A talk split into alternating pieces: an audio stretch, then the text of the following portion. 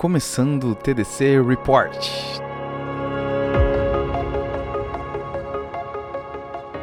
Olá, ouvintes! Começando mais um episódio do Tá de Clinicagem, Boa. É podcast de clínica médica feito para internos, residentes, qualquer pessoa que queira se atualizar em relação aos temas de clínica médica. Boa. Meu nome é Pedro Magno. Eu sou o Rafael Coelho. E eu sou o Frederico Amorim. Boa.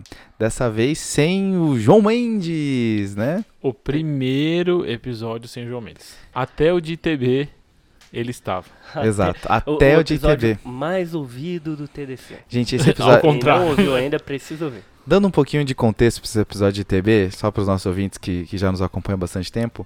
Esse TB era um episódio piloto. Foi quando eu e o Rafa a gente não estava presente. O, o João e o Fred foram testar os microfones. No episódio que ia ser lançado naquele dia, que era o episódio de diabetes, que até foi lançado no segundo momento, a gravação ficou muito ruim, ficou impublicável. A gente, cara, tá chegando quarta-feira, a gente não vai ter tempo de gravar. O Lança, lança de TB, vambora. Aí desde então ficou consagrado o episódio de TB como. Salvador. Mas É. já passou de mil já. Já, já, top, top demais. O, o João, pra quem não sabe, está na Disneylândia. Top. Disneylândia, Disneylândia. Disneylândia. Sabe quem tá lá também, Pedrão? Quem? Patrick Mahomes. Putz, cara, não é fala o um negócio desse, Pedro. cara. Você sabe Fala. quem é, Fredão? Não, não Cara, ele simplesmente Tem destruiu ideia, né? nesse domingo, cara. Pelo amor de Deus, cara. É o jogador mais jovem a ganhar o Super Bowl e ser o MVP da temporada da NFL. É, Super Bowl foi muito bom, né? Mas o episódio de hoje vai ser sobre coronavírus. Ô, É modinha. um episódio TDC Report aí, tentando atualizar as pessoas aí sobre o que tá acontecendo nessa epidemia que está em curso, né? Pois é, é, esse assunto que tá todo mundo querendo saber, o nosso post do Instagram já chegou a 6 mil curtidas. Caramba. mais de 100 mil impressões, que eu não sei o que que é essa métrica aí do Instagram, mas quer dizer que tem gente querendo ouvir sobre isso, né? É exatamente. Como é uma epidemia em curso, obviamente que muitas coisas talvez fiquem desatualizadas conforme o tempo vai passando, mas a gente achou que esse distanciamento que a gente teve já foi o suficiente pra gente começar a falar um pouquinho sobre isso, né? É, só pra lembrar que a gente tá gravando agora no dia 3 e esse episódio vai ser lançado no dia 5. Então a gente tentou gravar e lançar muito próximo um do outro pra não ter esse problema de ficar muito defasado até vocês ouvirem. 3 Perfeito. de, feve- 3 de fevereiro de 2020.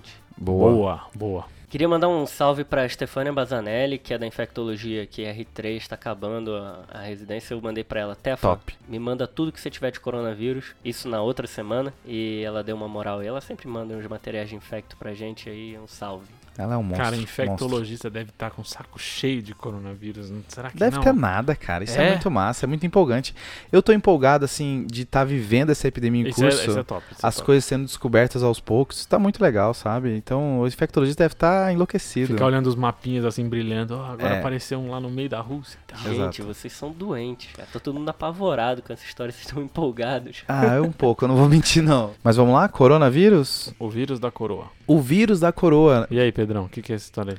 Não, o coronavírus, pessoal, é um, é um vírus RNA, certo? Uhum. Que ele tem as suas apresentações que fazem quadros gripais, resfriados comuns do ser humano. Até 10 a 30%, né? Dos resfriados dos seres humanos são pro coronavírus, né? Exato, tem mais ou menos uns quatro vírus diferentes dessa família que fazem esse que- resfriado comum. E tinha outros dois que já eram conhecidos que eram infecções em animais que acabaram se manifestando em seres humanos. Boa. Então temos O SARS, top. quando uma cepa de coronavírus é, infectou lá em 2002, Aham. e teve o MERS, que foi quando outra cepa de coronavírus infectou em 2012. É, o, o, o SARS, eu lembro na época, foi uma, uma comoção global, né? Foi, cara, eu foi- não lembro nada disso, cara. Você não lembra? Nada. Era tipo uma. Entregamos a idade aqui um pouquinho, né? Mas vamos lá. Eu também não lembro. não. Meu Deus.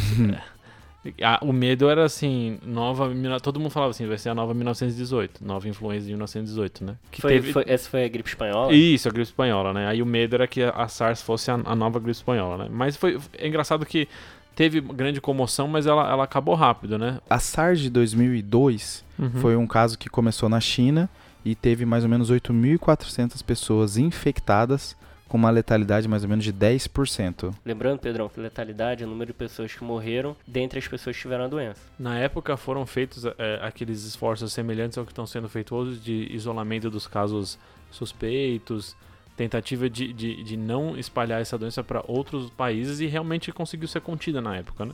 Você falou aí de 8 mil casos, Se você Exato. pensar bem, não são tantos casos assim para um, um- um- uma doença que a suspeita fosse de uma epidemia global. Né?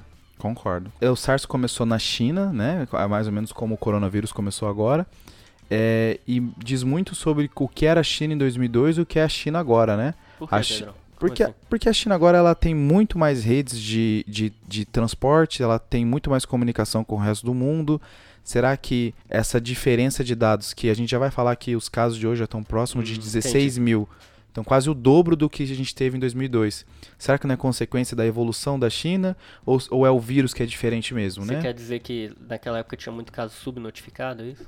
E, e as pessoas que eram infectadas, eu acho que elas passavam para menos pessoas porque tinha menos comunicação, né? Entendi. Acho que a, a evolução da China nos últimos anos mostra é, o, o poder de disseminação da doença também.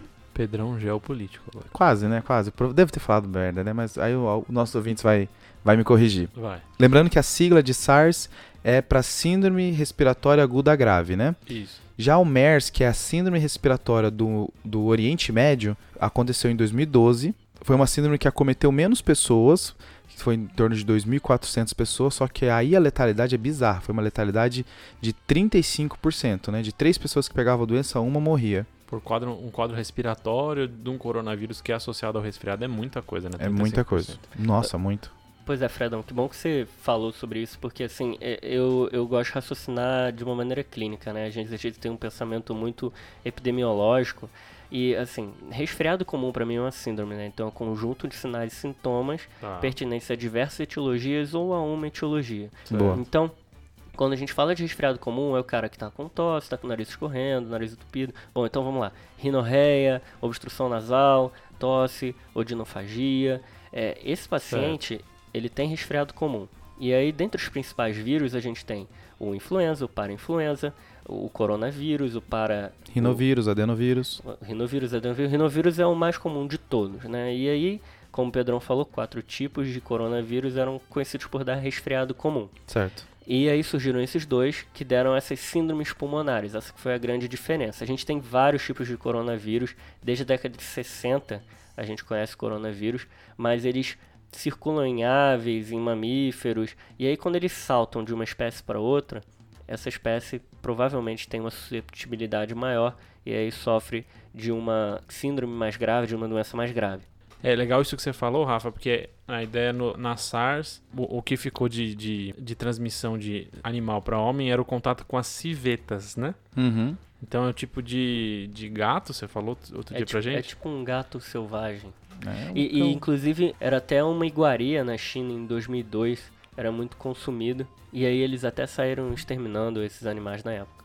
É, e aí a MERS de 2012 estava associada ao contato com dromedários. é, é o famoso animal com letra D no, no jogo do stop, Top. né? Exatamente. Aí, du- só que a, a dúvida é se os, ambos os vírus não vieram dos morcegos, né? Exato, né? Porque os vírus, esses, tanto o vírus da SARS, MERS, como o novo coronavírus de Uhum. 2019, são muito semelhantes aos coronavírus dos morcegos. Então a Uhum. ideia, uma das ideias é que ele- todos tenham vindo do morcego, né? Exato. De alguma forma. E a princípio, esse coronavírus atual, a gente não sabe exatamente qual é o animal, né? A gente acha que também veio do morcego, pelo, pela história passada, mas a gente não sabe se também teve um outro animal interlocutor, né? É. Entre o morcego e o ser humano, né? Até porque na, a ideia é que essa infecção começou, essa nova infecção começou naqueles que eles chamam de wet market chineses, né? Uhum. Então aque- aqueles mercados onde eles têm contato com bichos de caça vivos. Certo. Então tem sapo, cobra, cachorro, tem um monte de galinha, tem um monte de bicho vivo que ali eles, eles fazem. É, matam na hora, vendem o bicho vivo, etc. E a, a, a hipótese é que os seres humanos tiveram contato com esses bichos vivos e aí começou a doença, entendeu? É, e, e existe um conceito interessante que eu ouvi outro dia, de que esses bichos ficam em mais condições nesses mercados.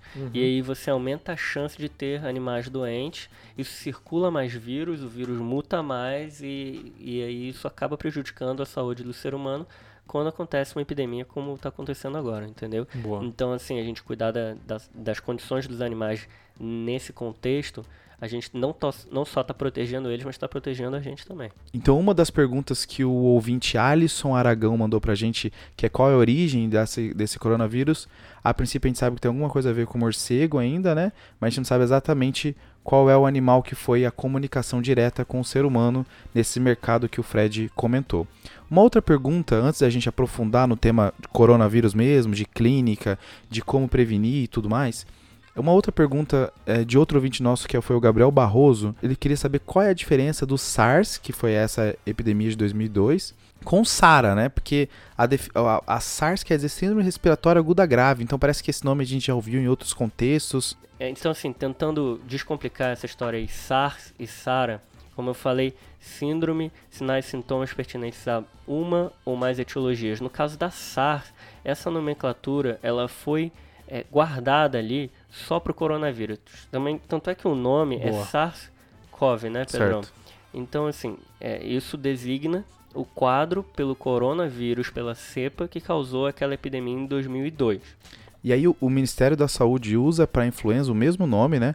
Síndrome respiratória aguda grave, naqueles casos de paciente com, com síndrome gripal que apresentam dispneia, saturação menor que 95%, instabilidade hemodinâmica, é, descompressão de doença de base, e isso vira uma, também uma síndrome respiratória aguda grave. Então, o Ministério da Saúde usa o mesmo nome, mas quando a gente se refere a SARS, a gente está se referindo ao SARS-CoV, que é o SARS do coronavírus de 2002. É engraçado que os americanos não usam esse nome, né? Não usam. Para influenza, eles não usam esse síndrome respiratório aguda grave. Você vai ler SARS, em qualquer literatura em inglês, vai ser só SARS do coronavírus 2002-2003. Mas e a diferença entre SARS e SARA? A, a SARA, né, que é a Síndrome da Angústia Respiratória do Adulto, que agora a gente usa até outro nome, que é Síndrome do Desconforto Respiratório Agudo, que é o que os americanos chamam de ARDS, tá? É uma síndrome pulmonar, que é uma lesão pulmonar aguda, que vai causar hipoxemia importante, vai ter imagem bilateralmente, você tem um determinado, uma determinada graduação de hipoxemia, que até divide em estágios, e não pode ser explicado por hipervolemia, causa cardíaca, tá? Isso é definição de SARA, Tá? A SARA pode ser causada por uma transfusão, por uma infecção, por um trauma, qualquer coisa que dê uma lesão pulmonar aguda dentre esses critérios vai ser chamada de SARA. É diferente da SARS do coronavírus, que, que até é... pode levar uma SARA, pode né? Pode levar uma SARA. Mas é, é uma causa, né? Já o, o SARS ele tem todo o espectro de doença, que pode ser leve até SARA. Isso. É, é pensar como SARS como se fosse influenza. A influenza tem a sua definição clínica e ela pode causar SARS, assim como o SARS tem sua definição clínica e pode causar SARS. Mas entrando agora de fato nesse coronavírus atual, que é o que a gente está preocupado, né? É, como que tudo começou, Rafael? Tudo começou no início de dezembro. Certo. É, a China identificou casos de pneumonia de etiologia desconhecida. Num conceito de vigilância sindrômica, que eu até quero lembrar, o João falou é, isso no nosso episódio 22 de Vaping. Tá. Desde 2003, na epidemia de SARS, os chineses eles criaram esse conceito de vigilância sindrômica de, de pneumonia de etiologia desconhecida, Isso que é seria bem legal, né? Bem legal. febre com imagem mostrando pneumonia, sem leucocitose, sem melhora dos sintomas após antibiótico por três dias.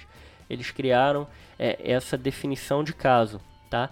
E eles viram que houve um pico de casos entrando nessa definição, principalmente na área de Wuhan. E durante esse período de dezembro, eles investigaram o que estava acontecendo até que no finalzinho, quase na virada do nosso ano novo, 31 de dezembro, eles comunicaram uhum. à OMS falando que tinha alguma coisa de errado. E aí no dia 7 de janeiro de 2020 foi, foi que eles conseguiram isolar o coronavírus, né?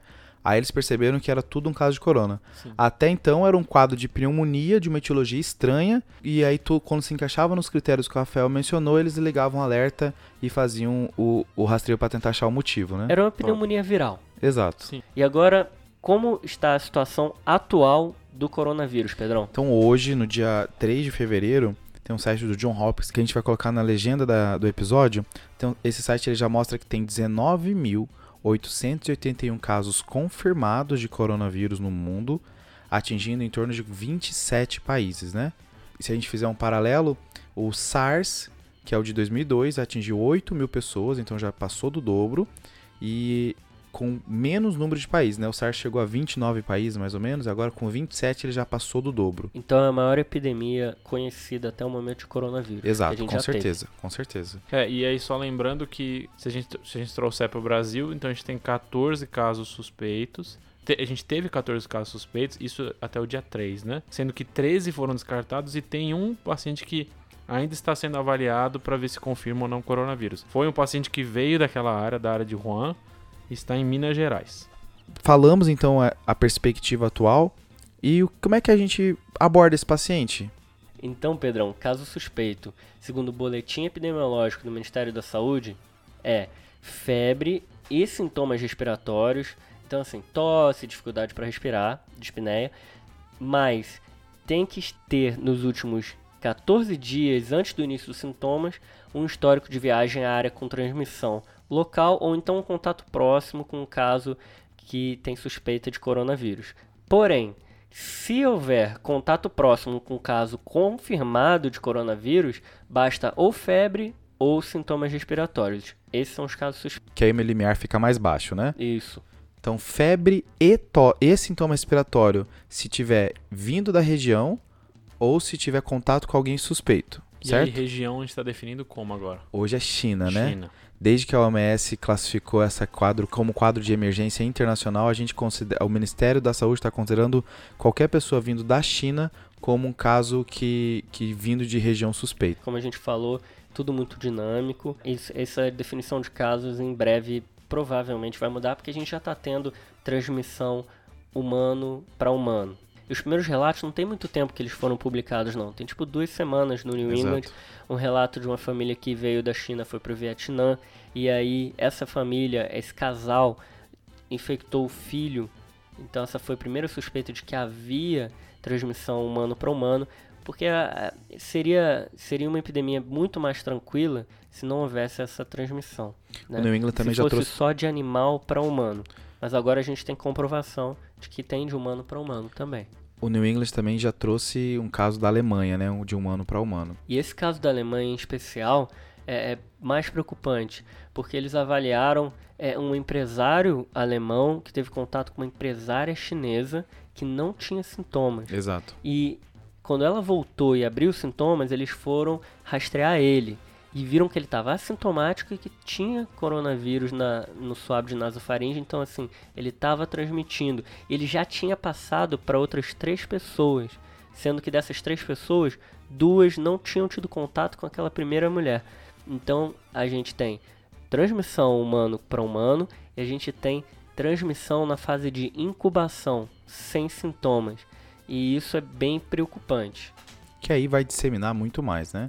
Então, caso suspeito é o paciente com febre e sintoma respiratório que ou tá vindo da região suspeita ou teve contato com alguém com suspeita de coronavírus, mas se, se ela teve contato com alguém confirmado coronavírus, aí é não precisa ter os dois, não precisa ter febre e sintoma respiratório, pode ser ou febre ou sintoma respiratório. É, então chega pra mim um quadro de um paciente com quadro respiratório no PS. Eu tenho que sempre fazer a pergunta. Hoje em dia eu tenho que fazer essa pergunta: se ele teve contato recente com alguém do local. E aí o que, que eu vou fazer naquele momento? Se ele falar que sim, eu saio da sala, Boa. pego a minha máscara, pego a máscara pra ele. né? Exato. Essa é a primeira coisa que eu vou fazer. Eu tenho essa dúvida, eu vou já pegar a minha máscara, eu não vou deixar ali pra, pra contaminação. Beleza. Quais são as outras coisas que esse paciente pode ter, né? Tem uma série de casos chinesa que tem 99 pacientes. Então, desses 99 pacientes, oit- perto de 80% tinham tosse e febre, 30% tinham é, falta de ar, 11% tinham mialgia. E aí, coisas interessantes que esses pacientes não tinham. Esses pacientes não tinham rinorreia e odinofagia. Só 5% tinham odinofagia e 4% tinham é, rinorreia. Coisas que a gente pensaria em quadros virais, né? Exato. E diarreia, náusea e vômito, 1 a 2%. Isso, isso é muito legal, né, Fredão? Porque assim, o paciente que vai chegar no, su- no seu PS, você vai suspeitar de coronavírus, não vai ter cara de que tá resfriado. Isso. Não Boa. vai ter cara de que tá gripado, entre aspas. Ele vai estar com desconforto respiratório e febril. Vai ser uma pneumonia, Exato. só que está sendo Exatamente. causada por um vírus. E aí, falando, agora que você falou de pneumonia, o achado da- da- das imagens era pneumonia bilateral em 75% dos casos, ou em raio-x ou em TC. E, e 17% tiveram SARA. Boa. O que é legal dessa corte é que ele tem uns exames laboratoriais também, né? E é tudo muito inespecífico, né? O que eu vi que mais tem paciente alterado é albu- albumina baixa e um DHL alto. Então é muito inespecífico Muito. isso, né? Coisas na clínica médica que aumentam o DHL, né? Aí, meu amigo, qualquer coisa, né? Esse paciente é um inflamadão, é isso que ele quer Exato. dizer. E anemia também foi super comum.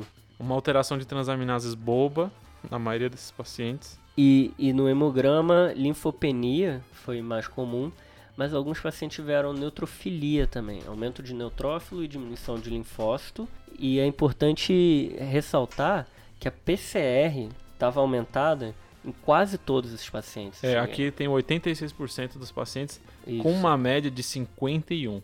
Então, assim, então a é PCR lá em cima. Só duas, uma, duas coisas surpreenderam. Uma que a Procalcito foi positiva em 6% deles. A gente usa normalmente para tentar diferenciar viral e bacteriano. Uhum. E a ferritina era bem alta. A média de 808 de ferritina. Então, assim, é um quadro bem inflamatório, nada muito específico. Então, é, é muito mais suspeita clínica e radiológica, né? E o que, que eu faço com esse paciente? É, esse é o problema, né? Nesse momento, a primeira coisa que a gente tem que fazer é isolar esse paciente, né? Mais importante, Ah. né? E aí a dúvida é, qual é o tipo de isolamento? eu vi duas referências, né? O Ministério da Saúde e a OMS preconizam o isolamento de gotícula, que é o Uhum. isolamento da máscara cirúrgica, e só usar a máscara N95 quando eu for fazer alguma coisa que vai causar aerossolização. Isso. É, aí, então, por exemplo, vou entubar o paciente, eu vou aspirar, esse tipo Fazer de bronco. fazer broncoscopia. Então, esse tipo de procedimento aí eu preciso usar N95. Já o CDC ele fala para usar N95 todo o tempo. Então é meio meio contraditório, né? É porque, a- assim, essa contradição vem de, de uma dúvida, assim. ninguém- acho que ninguém sabe. É, é medo, né? Mas a princípio, baseado nos outros coronavírus, é, deve ser só para gotícula mesmo, né? E uma outra coisa que eu falei do isolamento respiratório, né? É, a- é também preconizado o isolamento de contato nesses pacientes, até mesmo com proteção ocular. Então, é isolamento respiratório para gotícula a princípio, lembrando que o CDC fala aerosol, mas a princípio o recomendado pelo Ministério da Saúde e pela OMS vai ser de gotícula, usar N95 só quando for fazer procedimento e isolamento de contato para esses pacientes, capote, luva, tudo mais. Perfeito. É porque, assim, a, a conceito é que a gotícula cai nas superfícies, o aerossol fica é, flutuando no ar. Então, o aerossol é aquela transmissão de tuberculose, do sarampo, muito pior. E a gotícula, como pode ser transmitida também por contato, tem que fazer essa, essa barreira. Vocês já ouviram falar em etiqueta da gripe, etiqueta da doença? Já ouviram falar nisso? Só de orelhada, Ah, só. tipo, espirrar no cotovelo, coisa do gênero assim. Isso, eu vi esse termo num artigo, eu não lembro se foi no JAMA, no Lancet, mas é, é- é um negócio muito importante que talvez tenha um impacto grande, tá? Que é, sempre que você tiver com sintomas de um resfriado, que você tiver com sintomas de uma síndrome, de uma infecção respiratória, você vai evitar cumprimentar as pessoas, você vai lavar a mão antes de cumprimentar, você não vai ficar pegando coisas emprestadas, tá, Fred? Que eu já peguei uns dois resfriados do Fred, porque ele fica pegando minha caneta.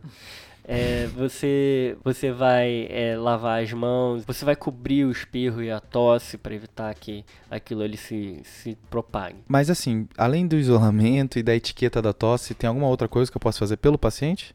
Então tem mais duas coisas, né, Pedrão? É, você vai isolar esse paciente e notificar o Ministério da Saúde, isso é importante, é notificação imediata, né? Certo, né? E segunda Tem, coisa, tem no site do Ministério da Saúde onde notificar. Isso aí, tem alguém no hospital que vai te ajudar também, é muito importante. Tem, tem no nosso sim. post, tem o, o telefone 0800 e tem o e-mail. agora de tratamento medicamentoso, né? Acho que essa é a dúvida agora. Então, se você for ver, a maioria dos casos foi tratado como bacteriano junto. Exato, né? Mais de 60% dos casos receberam antibiótico, né? É, porque você não vai, você não vai comprar que é só um, um- um quadro viral, você não sabe do, do, do resultado ainda dos exames, então no início vários iniciaram com antibiótico-terapia. Certo. E, e em relação ao tratamento antiviral, essa pergunta foi do Leandro Paulo, que ele mandou pra gente lá no Instagram. É, então, o- os artigos que eu li, pelo menos, eles comentam de três alternativas antivirais que estão sendo testadas nesse momento, né? Então, a gente ainda não sabe se algum desses antivirais tem efeito, mas quais são as três alternativas? Um é o lopinavir com ritonavir, e aí esse, esse tipo de esquema estava associado a um interferon estava sendo testado para MERS e SARS e tem atividade in vitro para os dois. Então a ideia é tentar esse para o coronavírus atual também. E uma terceira ideia é um, um antiviral de amplo espectro que chama Remdesivir. Nunca ouvi falar. Nem, É. no, nem no post. Nem no post, cara. Passei batido. Então o Remdesivir é, é um, um antiviral que já, já se mostrou efetivo contra MERS, SARS e até contra o Ebola. Eita. Esse é um canhão, então. Isso aí é o mero penem dos vírus virais. É o antiviral de, de amplo espectro, né? E pior que tá escrito isso, né? Viral de amplo espectro, que isso é bizarro. Então, e, e se você for pegar o caso americano, e aí eles comentam isso, que eles te- usaram o Remdesivir.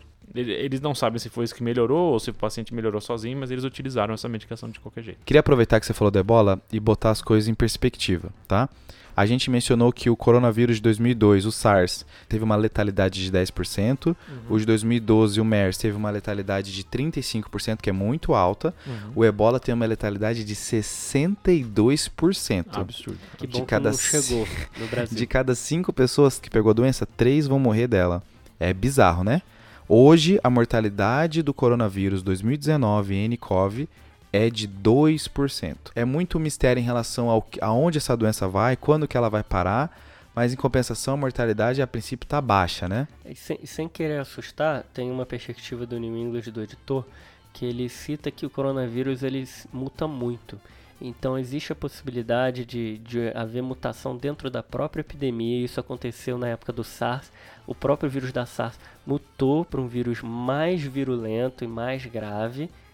E, e isso poderia acontecer com esse atual. Mas eu não estou falando isso para criar nenhum tipo de pânico. É só porque a gente precisa ficar ligado nas notícias que como a gente falou várias vezes aqui hoje, vai ser dinâmico e vão vir novidades aí. Tem uma avaliação, um, um artigo também do New England de avaliação da dinâmica da epidemia, né? E o que eles estimam é que uma pessoa atualmente está transmitindo o, o novo coronavírus para mais 2,2 pessoas. Eles chamam isso, tem um, um nome, esse índice que eu já não lembro agora, mas que Índice do Fred. Pronto, boa. e e se, esse, se, esse, se esse valor for maior do que um, a epidemia é, é considerada uma epidemia atividade que está crescendo. Então, Que ainda está passando para alguém, né? Pronto, exato. Então a, a ideia é essa, que nesse momento ela ainda está crescendo. É- Essa é a ideia que, que eles ficaram, pelo menos. O Jama teve uma entrevista semana passada, no dia 27, com um cara chamado Antônio Fauci, tá? Top. O Antônio Fauci ele é o diretor do Instituto Nacional de Doenças Infecciosas dos Estados Unidos, né? É, e se você tá, tá lembrando aí do Fauci, é, dá uma olhada pro seu Harrison, que o nome dele tá lá. É o segundo ou o terceiro. Então é um enorme o cara, né? Eu go- eh, o Jama perguntou pra ele qual que, que ele ele que acompanhou o SARS, acompanhou o MERS, o que, que ele acha que vai acontecer com esse eh, 2019 nCoV, né? Que é o coronavírus atual. Ele falou, olha, antes de melhorar, ainda vai dar uma pioradinha. então, então daquela preocupada. Mas é isso, né? Os casos estão aumentando. Mas uma coisa interessante dessa entrevista, que tem até formato de podcast que vocês podem ouvir no seu agregador, que ele fala sobre vacina, né? Particularmente da vacina que ele tá ajudando a desenvolver. O Top. que, que acontece? Por volta de. Agora eu não lembro a data, se é 12 ou 13 de janeiro, quando a China identificou esse coronavírus novo, a China jogou a sequência genômica, enfim, a genética desse coronavírus num banco de dados que todos no mundo têm acesso. tá? Então ele, o que o Fauci explica, que as vacinas são feitas a partir dessa sequência genômica. Então é, é um processo que ele acha que vai ser super rápido. Na opinião dele, vai demorar entre 2 a 3 meses para chegar na fase 1. Uhum, que é E a- bem rápido, Que é né? que ele, ele diz que quer bater o recorde da vacina que saiu mais rápido, que foi pro Zika. Certo. Eu não sei que vacina é essa É, que não não, chegou, chegou Eu aqui, não ouvi não falar aqui. também. Nem a Mas- da dengue saiu, imagine do Zika. Pois é, mas ele diz que em, dentro de um ano deve estar saindo essa vacina assim para o grande público. É aquela corrida do ouro também, né? Vamos, Exato. vamos- não vamos ser ingênuos, porque quem fizer essa vacina antes vai vender milhões e milhões de dólares. E eu só queria finalizar o tratamento que, a gente- Polêmico agora, hein? que é, o, a OMS ela deixa bem claro para não fazer corticoide para esses pacientes se não tiver outra indicação, né? Por exemplo, corticoide na sepsis, essa situação. Mas pelo quadro do coronavírus, não tem motivo para fazer corticoide. Ele recomenda utilizar antibióticos se você tem dúvida em relação à etiologia, o que vai ser a grande maioria dos casos, mas a princípio corticoide não tem indicação. Então acaba que os tratamentos que o Fred mencionou são todos ainda são muito iniciais, sem embasamento. O que é a recomendação formal é tratamento de suporte e esperar o paciente melhorar. O, o suporte seria analgésico, hidratação, repouso, oxigênio, se precisar ventilação mecânica. Ventilação mecânica vai ser entubado. Então, pessoal, vamos um bate-bola final assim só para passar régua? Boa. Então vamos lá. Origem. Na China, a gente não sabe exatamente o animal, né? A princípio, alguma coisa relacionada ao morcego, mas não sabemos de fato o animal. Quantos casos? Dia 3 de fevereiro, a gente tem 19 mil casos confirmados, com uma mortalidade, com uma letalidade de 2%. Qual o quadro clínico? Febre, desconforto respiratório, história de contato com alguém que teve. Conduta inicial? Isolar, notificar e dar suporte. Pelo Ministério da Saúde, isolamento de gotículas e contato. Tratamento farmacológico? Tudo, tudo ensaio clínico ainda, muito inicial tem o Caletra, tem o tiro de canhão, mas pra gente vai ser suporte. O Caletra, Lopinavir e Tonavir, tiro de canhão, Remdesivir. E vacina? Em desenvolvimento. Incubação e transmissibilidade? Incubação de 5 dias, podendo ir até 14, né? em alguns lugares 16. Tem transmissão de humano para humano, tem transmissão em período de incubação, sem sintomas. Boa. Acho que assim a gente fecha esse episódio Fechou. especial aí, né? Report ainda, coronavírus. É, ainda muitas dúvidas para serem esclarecidas, não dá para falar tudo aqui, mas acho que deu para dar uma arredondada, né? Deu. Se algo grande surgir, a gente comenta no final dos próximos episódios aí algumas atualizações. Só pessoal, cuidado que tem muita fake news. Pelo amor de Deus. É, saindo por aí. Ah, o, o, os chineses comem sopa de morcego e tal. Tem muita fake news por aí, então. Tem, eu vi, eu vi hoje é, em algum lugar mandando tomar água sanitária para curar. É, não, assim, não, não tem condição. E aquele do. Diretor do, do HC, isso, teve um monte que é pra de comer coisa. ervas. Tem, tem, se você pegar no site do Ministério da Saúde, tem outros locais que estão fazendo o que eles chamam de fact-checking, avaliando se essas informações são verdadeiras ou não. Então, a, qualquer hora que você ouvir um negócio desses diferente sobre o coronavírus, dá uma checada no site do Ministério da Saúde ou nesses outros, nessas outras agências de fact-checking para ver se está certo ou não. Boa. Boa. Lembrando de seguir a gente no arroba Clinicagem curtir a gente no seu agregador e, e seguir a gente lá para toda vez que sair um episódio novo você já ficar sabendo. E qualquer dúvida, sugestão, ou até mesmo se algo que a gente falou já mudou e você quer compartilhar com a gente, manda pra gente lá, ali no Instagram ou no nosso e-mail tadeclinicade.gmail.com Um abraço aí pro João, Iago e companhia que estão lá na Disney com Marrom. E se eu conheço o, o, o, o quanto o Canadá é o João, ele tá um pouquinho preocupado com o coronavírus lá nos Estados Unidos. então, pessoal, como a gente já gravou da semana que vem, Fica aí a dica, vai ser um, um, um caso clínico de síndrome consumptiva narrado por Rafael Coelho. E que o João participou. O João Ele participou. Não tinha viajado ainda. Boa. Valeu, pessoal. Valeu, valeu. Falou. Falou. Falou. Esse podcast tem como objetivo educação médica. Não utilize como recomendação. Para isso, procure o seu médico.